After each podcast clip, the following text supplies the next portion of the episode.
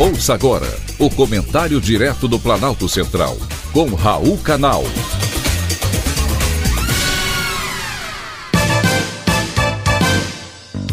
Queridos ouvintes e atentos escutantes, assunto de hoje é modernização em Brasília.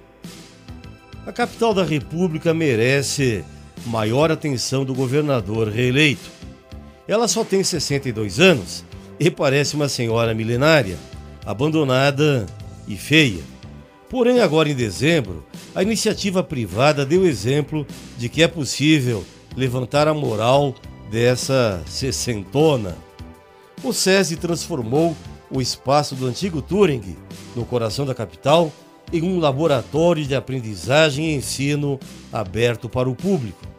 O projeto arquitetônico é assinado por Gustavo Pena, que manteve as características originais do edifício projetado por Oscar Niemeyer e tombado. O profissional investiu em uma proposta que respeita a essência da planta original, mantendo totalmente as suas características.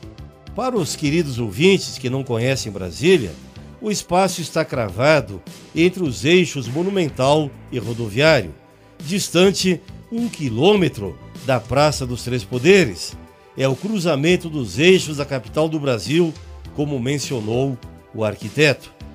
A mudança vai oferecer a transformação urbana de que Brasília precisa.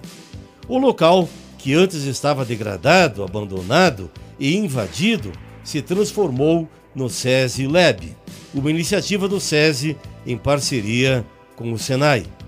O espaço é lindíssimo, além de possibilitar uma das melhores visões de Brasília são 8 mil metros quadrados de área construída, dedicados a espaços de exposição, salas interdisciplinares, um painel de LED com 84 metros quadrados, café e loja conceito. Somados, os 33 mil metros quadrados de área verde totalmente revitalizada, em parceria com o governo do Distrito Federal, com espécies nativas do nosso Cerrado. O espaço possui ainda instalações interativas, anfiteatro externo para shows, eventos e outras atividades culturais. O resultado é um complexo multiuso com experiências sensoriais e educativas a partir de um processo lúdico, divertido, estimulante, participativo, coletivo e democrático.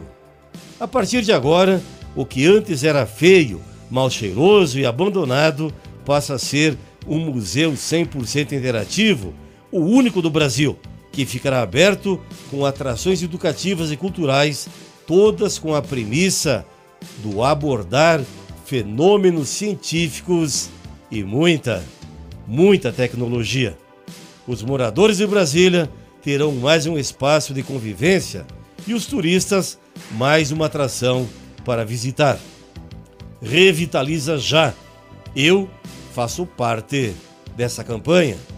Foi um privilégio, mais uma vez, ter conversado com você.